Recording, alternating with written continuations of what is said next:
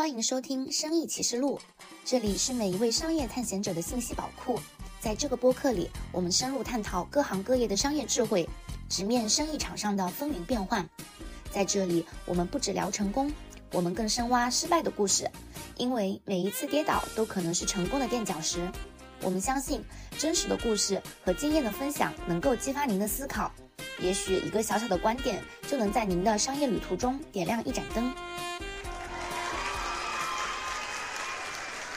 大家好，我是芳芳。今天的嘉宾小强是一家娱乐直播的公司负责人。小强你好，你好，桑桑，请小强给我们的听众打个招呼吧。大家好，我是小强，呃，我是一个在直播娱乐直播行业摸爬滚打近五年的九零后。嗯，我是一九年进入了国内某二线直播平台的一个头部工会，那阴差阳错的在实习期的第二个月就被委派。代理负责人的身份去经营一家新投资的分公司，那在公司的整体呃指导教学以及运作的这样的一个情况下，四个月的时间做到了一百万的流水，在八个月的时候做到了两百万。那我们过程当中也有主播在单月就能有收益七八十万的这种案例。很感谢桑桑今天邀请我来给大家分享一些关于娱乐直播上面的。趋势或者是一些不为人知的事情。那我很好奇嘛，那你开始是为什么会进入这个行业呢？因为没钱嘛，因为要生活，可能一个月吃饭的钱都拿不出来。对，那个时候。所以当时这家公司应该给你开了还不错的薪水。嗯，那没有，都是就是从零从基层员工开始做起。那个时候，一九年的实习薪资是。三千第一个月，然后转正以后底薪是三千五，另外再加，呃，可能有满勤奖，有那个带主播的提成。那其实他这个薪资给的还是挺低的。嗯，是低。那那我的话是很急于需要一份工作，能有这个稳定的收入。那其实我下班以后，当时我做的一个打算是，就白天那个上早班嘛，嗯，早上八点上班，然后几点下班来着？四点下班，对，八个小时。下了班以后，我可以我找了一份，就是在，在，那个镇上面有一个家教的工作，然后我可以家教到大概八点钟的样子。完了，我立马换装备去送外卖，这是我当时的一个计划，一个打算。你打算一天打三份工？对的，对的。而且我算了一下，加上其实我那个时候上班，就是我拿三千的工资，但是我开的那个车，我开的是宝马。就这种那样的情况，对，然后然后后来再把宝宝马那个车租出去以后，我算了一下，我可能一个月收入能有加上送外卖和那个就是家教的钱，可能能达到个两万，我是这么去计划的。嗯，对。那后面是是哪方面泡汤了，所以导致你只有这一个公司的选择呢？后面是因为这个这个岗位吧，因为其实我们做精细化的这个主播辅助的情况下是需要。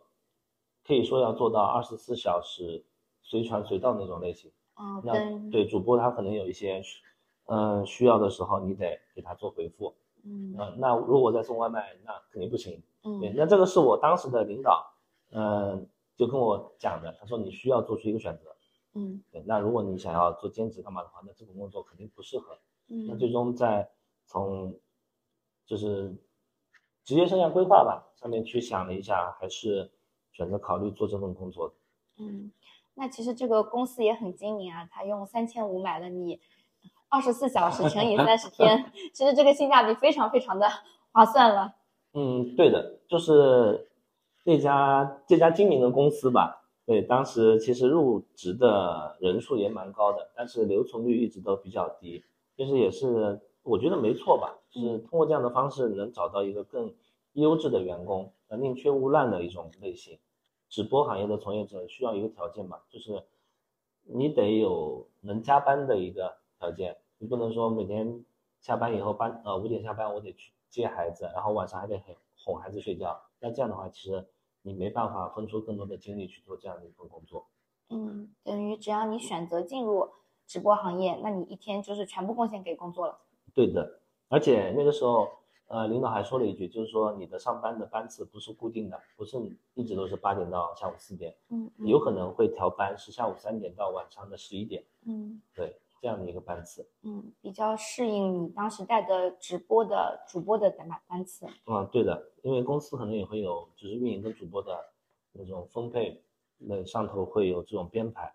嗯，那后来我考虑一下，就是只能放弃其他兼职的可能性。对对对，加上我那辆车的租金一个月就能有个一万，就这种类型的。嗯，所以其实当时那辆车放在那边就是躺赚。嗯，对，当时想理想很很丰满，啊，现实很很悲催。对，那辆车后来出了一点事情，就导致就全盘皆输，可以说。哦，对对。理想直接破灭，所以只有只有只有这一份，的，对，只有这一份四千块钱的，就是稳定收入了。嗯，那这一份四千块钱的工作，其实一直是在做主播运营这个内容吗？嗯，对，就是运营的这样的一个岗位。那其实当时，嗯，我们总部的话是分了两个部门，我面试的呢是运营岗，但是那个面试我的运营总监他看了我简历以及交流以后，他觉得我更适合做培训岗。嗯，那那个时候的培训岗，其实你也必须要从运营先去做起嘛，对对对，这个岗位对这个行业了解，那就把我推给了那个事业部。那前身之前是叫事业部，后来呢就成为了我们工会的叫运营中心嘛。嗯。去了以后，呃，觉得也还蛮蛮适合，因为我这个人是比较喜欢，就是去研究更多的东西。那当时做了一个选择，留在运营部的话，那就是每天带总部的主播，就是纯运营。但是如果你是去事业部的话，那你能接触的除了运营这份岗位，还有你分公司的经营管理，你分公司的人事招聘，以及你做一个分公司老板负责人，你每天的工作流程是哪些，包括到整个工会的。培训文件、培训的流程，那就是像现在讲的 SOP 这种，你会能更快的接触到。所以我考虑的还是以发展为主的。嗯，但其实我们那个培训也是要加引号的，不是说拿一份文档或者是做一个 PPT 就可以把这个直播能去宣讲好的。因为大部分我像我之前经历的培训的工作，就是我只需要把公司让我讲的东西讲清楚，至于你们能不能学得会，你们能不能就是复制，对吧？去应用那。与我无关，我只是一个培训讲师。但是我们公司的事业部这样的一个培训岗，它有一个最终的目的，就是能让这个主播按照好的直播方式去播，能让这个运营按照正确的带主播方式把这个主播扶持起来，能让这个负责人通过我们的这样一套 SOP，能把这个公司从零做到一，然后再到业绩上面的这个增量。所以你当时的培训其实是以结果为导向的。就不管怎么样，一定要有数据的增长。对我不管你这个负责人，他可能也因为我们的负责人门槛其实也不高，就小学毕业那种，可能哦，那也太不高了。对，真的真的蛮低的。对，就是他可能跟主播在微信上面打字的时候，有些时候主播发过来的信息，可能某个字都会不认识那种，但我也必须帮他全部解决掉。电脑不会用的，我们一个个教打字。嗯，对，就这种类型的。就是最终，因为我们要向董事长去汇报，我去这家公司辅助以后，给他们带来了什么？那无非就是业绩嘛。嗯，对我不能跟董事长说，嗯，这个负责人很厉害，他学的蛮好的，然后一看业绩，一个月做三五万，对吧？那你们当时培训这一些分公司的负责人，你们是能够做到每一家分公司都赚钱？那不能。嗯，对，那分公司也有倒闭，也有那个持续亏损的那种，那我们会有筛选的方式，就我们公司。一开始呢，只是嗯以壮大自己的队伍。就我刚进，其实我进一九年进公司的时候，那个部门也才成立了三个月。嗯，对，很早期。对的，对的。然后那个时候也只是培训自己的运营团队，我们自己在摸索。那到后来，我们二零年的时候在南京开设了运营中心，那个时候开始，负责人就会以非常完善的那种培训流程跟体系，先经过我们的筛选，就他是否能成为一个合格的负责人。是由我们去向董事长反馈的，嗯，那就就我个人而言的话，我 pass 掉了大概三四位吧，就是，呃，那样的一批人过来学习的时候，呃，经过我们的筛选或者是评判，他可能不适合，就直接 pass 掉了。这里面也不乏董事长的亲戚以及一些好朋友这类的。也就是说，当时你们其实这个运营中心或者运营中台的话语权还挺大的。甚至可以掌握分公司负责人的生死。对，就一部分是他能否做这个合格的负责人，由我们来反馈。那后续权力也的确大到这家分公司打比方它持续亏损的情况下，OK，我把它分公司的所有的问题一二三四五六七八九全都列出来，完了递交到董事长那边去了之后，董事长会跟分公司负责人联系，给他核实，喂，你这家公司这几个几个问题，对吧？我报给你听，有什么问题你要什么解释的吗？然后负责人肯定是会解释的，嗯对吧？那这个时候那段时间也比较搞笑，负责人到南京运营中心总部跟我以及跟董事长去对峙，啊，我哪件事情没有做啊，对吧？我都在认真的听从你们的安排啊，嗯那我会再给他一二三，我说这个你好像没做，嗯二没做，三没做嗯，然后最终在董事长面前去，呃，下军令状嘛，我一定会好好做，对吧？你们相信我，是这种。那有些公司在经历了这样一次圆桌会议的时候，那之后那可能就会好转。那有些公司可能来了以后就破罐子破摔，那我就没做了吧，怎么样，对吧？那你要不就别别开了呗，嗯就也有这种类型。但是总的来说，这一些分公司应该赚钱的是大部分哦，听起来。嗯，对，我们最多的时候，全国有十一个省，一百家分公司，那那其实覆盖的很广了。呃覆盖覆盖率还是蛮广的。就像在浙江片区的话，当前已经就每一个地级市都是有的。江苏的话，可能北部那边可能会少一点，那其他的包括到安徽，就是沿着长江过来那一带，所有的城市也都是有铺设的。嗯，对。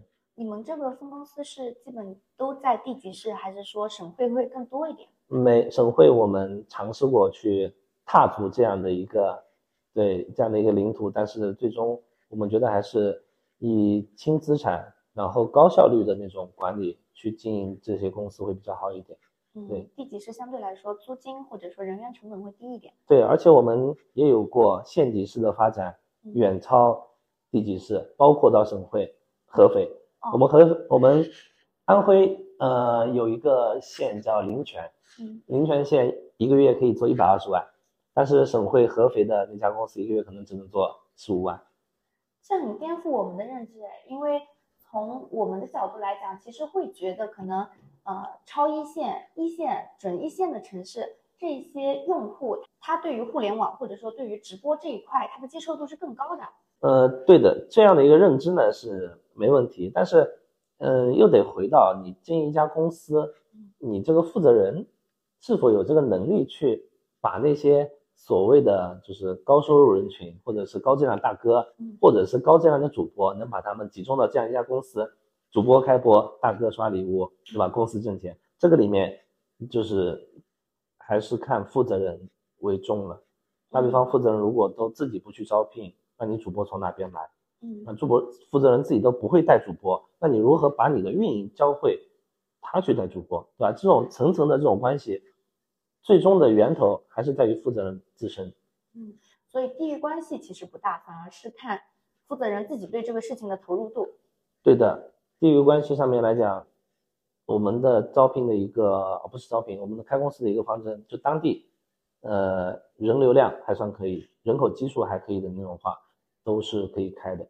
嗯，而且都开得起来，嗯，都都能开得起来，比较顺利。因为其实开公司有很多人也不是说我非得要去挣个一年挣个一百万，嗯，对？吧？没有没有的，有些人可能就是想说，我能开家公司，时间适当自由，然后呢又能说挣个三五万一个月，那这样嗯讲起来的话，也还算不错了，对，也还算不错了。嗯，那回到刚刚我们那个问题啊，嗯，我会比较担心说三四线城市的话，你们这个招聘怎么做呢？因为可能三四线城市的女孩子们，或者说这些人群画像们，他们不一定认可娱乐直播这件事情。包括现在也很多人其实是的，是的，一线城市的女孩子们也不认可这件事情。嗯，那每一个时间时间段都会有不同的那种社会认知。嗯你像，其实一九年的时候是比较好打市场的。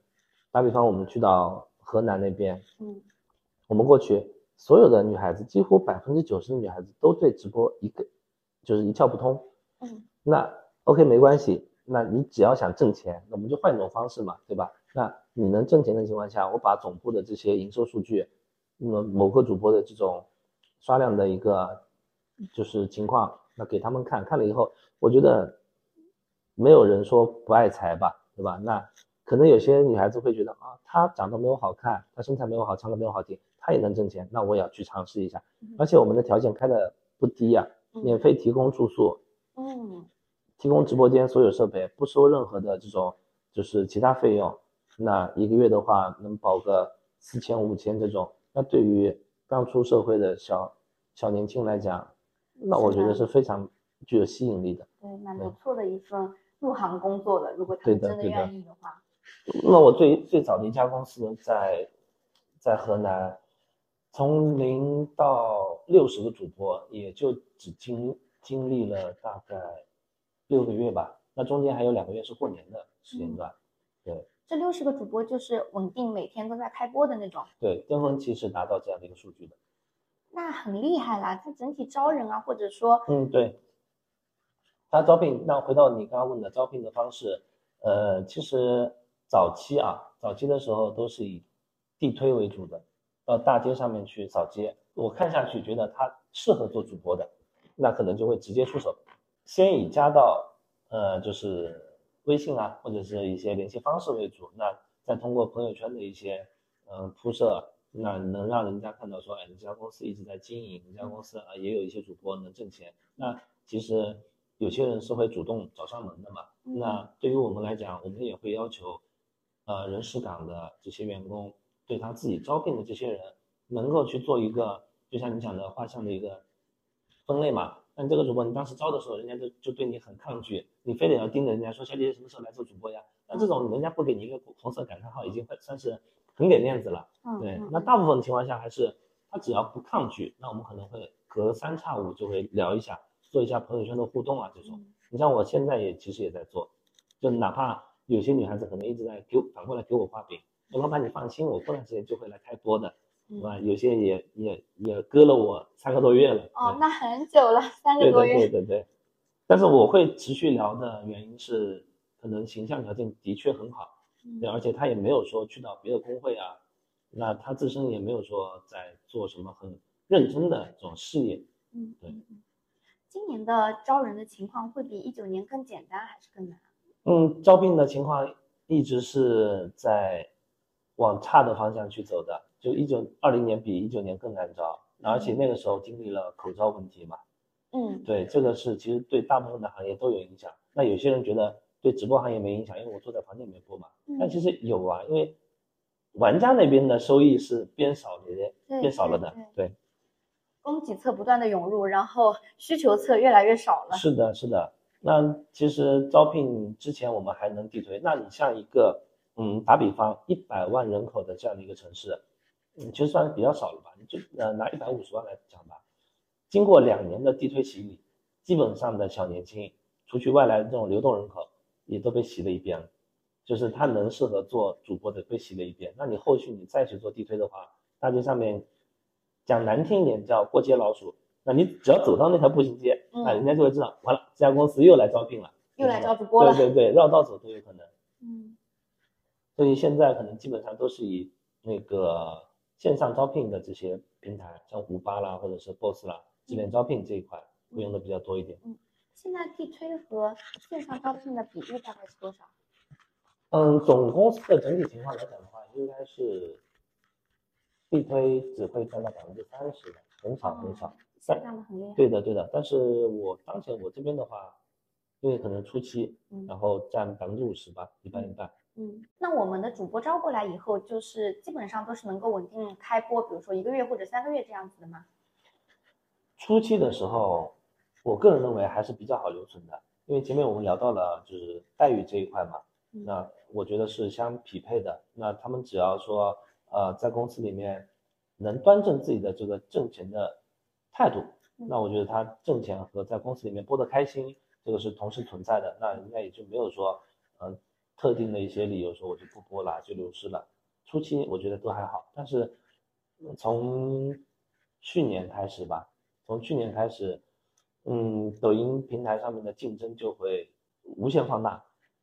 像现在有些工会，他们给主播提供的条件更好，嗯反过来我我们变成了，呃，就是需要拿更精细的那种辅助，实时的那种教学去跟主播，其或者说去跟其他工会去竞争啊。我们提供单人的那种宿舍，我们提供哦对，宿舍里面你直接就在宿舍里面播，哦对吧？就这种的竞争了，他们硬性硬件条件的竞争已经超过我们了。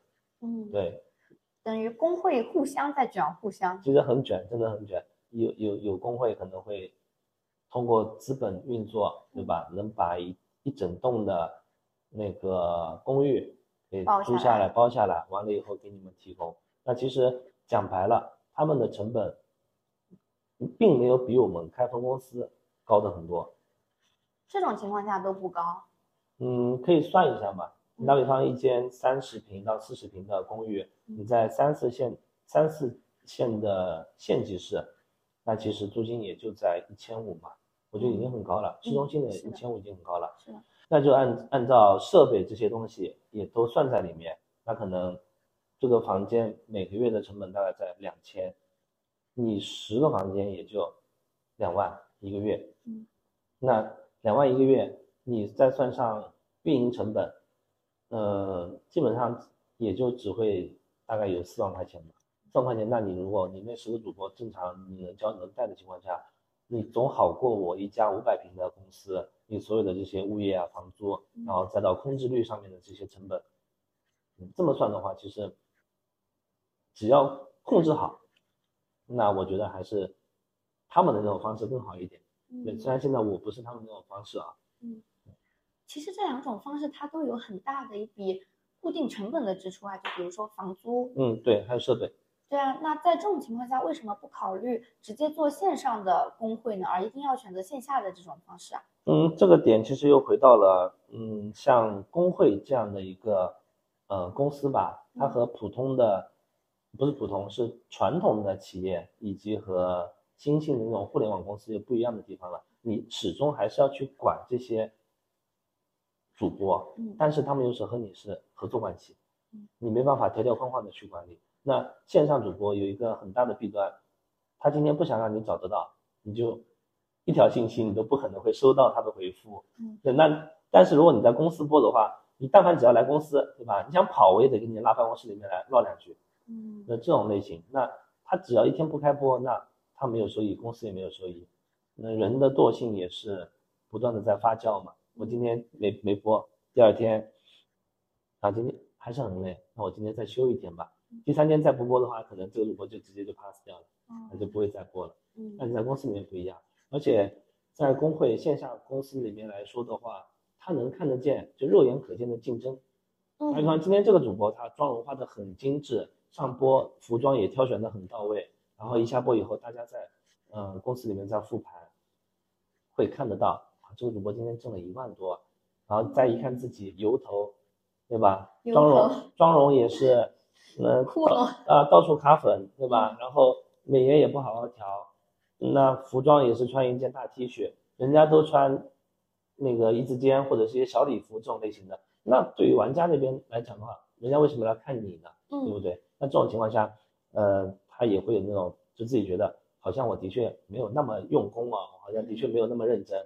那还有一些主播可能条件不好，但他一天他播十个小时，那有些主播他播五个小时的时候就会在问啊，运营我什么时候能下班啊？老板我能不能下播啊？就好像他真的把这样的一份工作当上班来看的。嗯那他下播了以后，他可能会看到说，哇，他还在播啊！我来的时候，打比方的一个中班主播，他十点的时候下播，他会在说，这个不是早班主播吗？他怎么还在播啊？虽然人家播了一天了，人家播十个小时了，嗯对吧？那可能当时他会想说啊，不要命了，你这么播。但是回去以后他会想，啊，原来人家挣那么多钱是有原因的。嗯那对于公司来讲是一个好的一个现象。嗯嗯嗯，线下的话，其实他们的竞争心理会更强。嗯，对。其实我觉得女孩子的竞争心理会比男孩子更强一点。只是如果是以线上的形式，他们其实看不到一些竞争者，看不到对方的情况。他会觉得我在自己直播间里面美若天仙，他会觉得我老娘天下第一，唯我嗯唯我唯我独美，对，嗯，这种是的，是。的，是的。嗯，那其实我们刚刚也提到啊，现在工会的竞争是非常激烈的，可能我们今天 A 工会开了四千，明天 B 工会就会开五千了。那对于嗯，主播来说，其实他有很大的选择权啊，他完完嗯全全可以随便跳槽，只要他有这个能力。是的，就是不能说随便跳槽，嗯是主播有足够多的选择去找一个他所认为我能获得最大收益的一个工会。那跳槽这个点，其实嗯，行业里面也是比较透明的，就是你签约一家工会以后都是有时效的嘛。那终身绑定。嗯，不是终身绑定，基本上是以三年，嗯对，三年为主。那你签了协议以后，打比方，在我这边，我的确有在教你怎么播，我的确有给到你实时的辅助，嗯你也学到了，嗯你也获得了金钱上面的体现。嗯完了以后，别人那边可以可能说给你提供了一些口头的一些保障，嗯然后他就想要跳槽。那从公平竞争啊，或者说从一个从业者来讲的话，他对于我公司产生了不好的影响嘛？那对于我之前的付出，可能就付诸东流了，我可能就只挣他一个月的钱，但是他的技能是我教的，嗯，对吧？那其实跟明星的那种经纪公司是一个道理。是的。对，你们签的也是经纪约哦。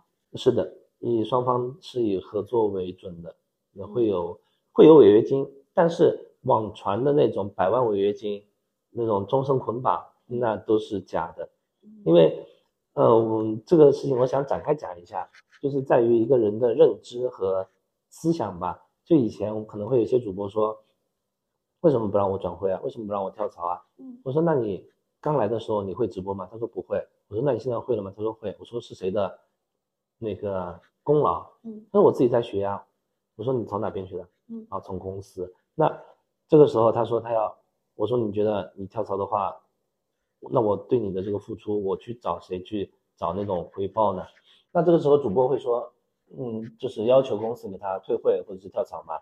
那，有些女孩子可能思想的确是我所不能理解的，她会说，嗯，她会执意就是瞒着工会，她去跳槽，去找别的工会播，去找别的平台播，然后当公司会寄出那个就是起诉书的时候嗯，他会反过来说公司啊，啊怎么这么不讲人性啊，对吧？怎么就不能给我留条活路啊？非得要我赔那个违约金？但其实你只要不违约就好了呀，就我们也没有说不让你播，嗯，那其实，在合同期内去转会啊，或者说跳槽是比较难的事情。那有一个情况啊，我也想和你探讨一下，因为做平台或者说做工会的话，它势必会出现主播的个人 IP 和公司发生冲突的时候。那假设我们今天和 A 主播签了三年的合约，在这三年过程中，A 主播已经从一个籍籍无名的小辈变成了非常大的一个主播，那这个时候他完全有理由或者说有可能和公司提出解约，然后他就自己、自己播嘛。对，那这种情况下，这个钱其实后面就和公司没有关系了。那前面的公司所谓的投入成本也好，怎么算呢？那其实这个要分分两类了，就是我可能初期的时候，因为一个主播他也是有保质期的，那可能在最初的三年里面已经就是大家你挣钱我也挣钱，红利期已经过了嘛，嗯那那个就另当别论。那主播他想自己播，OK 可以的，嗯但是一般来讲，工会都是会再争取一下，就是说你自己播，其实最终还是回到钱嘛，对吧？嗯你自己自己播能获得多少钱，那工会能给你多少，最最大的让步能有多少？那除此以外，工会还能给你提供就是其他的一些东西。那这个呢，可能就不适合展开来讲了，涉及到工会的一些内部的一些信息。嗯但这个问题又牵扯出另外一个我想交流的，就是其实你说从一个无名小辈嗯到一个嗯能一年挣个五六十万的一个女孩子来讲，或者是上百万的那种啊，我们工会有过好几十例的案例，就是你脱离工会以后，你自己回家播，转为线上主播，嗯体检什么的也全都给你嗯，出不了俩月，他就播不好了。嗯，这个是为什么？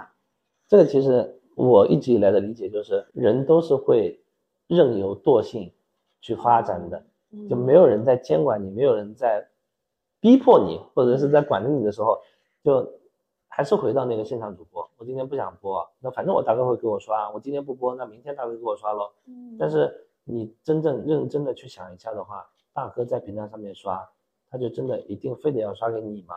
那你今天休息，你休息你也不给人家发消息，说清楚你为什么休息，那人家有理由想有理由去怀疑你是不是对吧？嗯就那一方面的，嗯那大哥就很有可能会流失啊。那这种情况下，哦，你今天不播，然后明天呢又迟到，后天呢又早退，那对于一个掏心掏心掏肺，甚至甚至还要掏钱包的一个人来讲的话，我何必要在你身上面浪费那个时间、精力和金钱？嗯，所以签了工会或者说有团队之后，其实团队会有人去帮你做这一部分维护大哥的工作。嗯，辅助，嗯，对，提醒吧，可能是。你刚刚提到，其实和三年前相比，整个娱乐直播的消费侧其实降低了很多。那如果啊，现在就是有一个新人，他还是想入行去做娱乐主播，你觉得他还能赚到钱吗？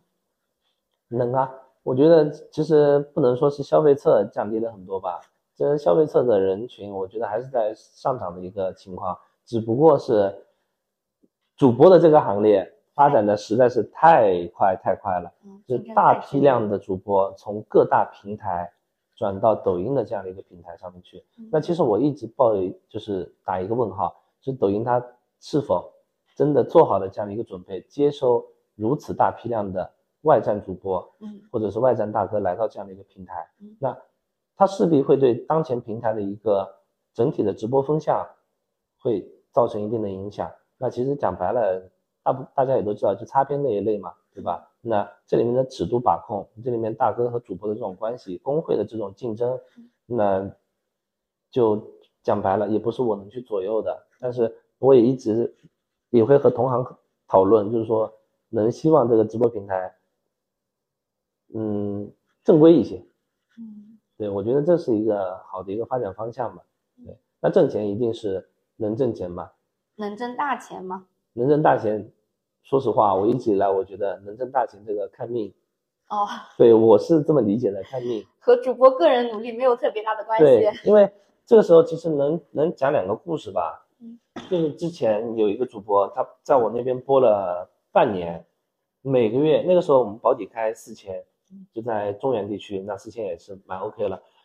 播半年，他每个月可能这个月挣三千六，那我给他补四百。下个月他可能挣四千二，他给我挣两百。嗯，那长此以往，他有的时候自己也会有心态上面的变动嘛。那他就有一天他就过来问我，他说：“要不我就别播了吧？然后公司也一直就不挣钱，那我每个月其实在亏，亏那个水电费啊、房租成本嘛。”嗯，那我说。你也不用这么的，就是感觉自责啊，或者说怎么样的。我说你就再播一下吧，再播到就是满半年，我说你六个月满了以后，如果实在不行，对吧？我说保不齐哪天你碰到一个大哥，哎，我这句话一讲以后，就隔一个礼拜，就来了一个空降一个大哥，那大哥三天一句话都没讲，除了点歌一句话都不讲，三天刷七万，七万，七万人民币，然后七天刷十五万，嗯。后续开始就是有一些沟通啊，或者是其他的一些，嗯，主播跟大哥的关系上面的一些递进，嗯，到最后那个主播三个多月吧，三个多月的时间，那大哥猛刷了六百三十万人民币，六百三十万，对，三个月，对，三个月不到，然后他当时还创立创下了我们工会的一个记录，就是最快升到。就是他这个主播刷量三百二十万的一个速度，就这个主播一共播了八个月，他就几乎超过了三百二十万，已经创下了工会记录的那个时候，但后来被打破了，而且那个主播个人条件没有才艺，然后年龄也偏大，然后形象上面也不是那么的好，可能我觉得那个是命啊，嗯，对，是的，对，这个真的是命了。那你像有些我也我也有主播又会跳舞，长相又好看，声音也好听。他直播间就是不来大哥，而且有很大一部分大哥他会觉得，嗯，你这么优秀，我配不上你，对吧？我对在你这边付出，可能我得不到我最终想要得到的东西，那可能就浅尝一下，浅尝辄止，完了他就，啊，去找那些他所能把控的这样的女主播，嗯，就刷一刷够得到，嗯，对，因为他们其实也是在不断的在评判这个主播，我需要花多少的。时间、精力、陪伴、金钱，然后才能和他有进一步的这种发展嘛？嗯，对。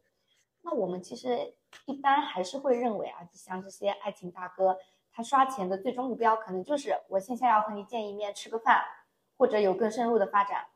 会有啊，这个我觉得人之常情嘛，挺普遍的。是很普遍。就像我个人可能看的比较开啊，就像现实生活也一样的。我如打比方，我出去跟朋友，嗯，去吃一个饭。隔壁桌有一个女孩子，长得很漂亮，那我可能会第一时间会心动。那如果说我后面在逛商场的时候又碰到了，那我可能会觉得给自己一个暗示，这是一个缘分，对吧？嗯。那我会想要去追求啊，干嘛？那上来就是可能会要一下联系方式嘛。那后续其实也是一种陪伴吧，两个人在微信上面的这种陪伴，朋友圈的陪伴。嗯那那到最终如果说想要有更深入的这种发展，那肯定是还是要约见面、约吃饭的。嗯我是这么去考虑的。这一块其实作为工会来说是也不支持、也不鼓励、也不拒绝。对啊，没法没法支持，没法拒绝，对，没法鼓励，对。因为其实讲白了，主播这些所有的操作，所有的这些选择也都是个人行为嘛。你满十八以后，你成年人的选择。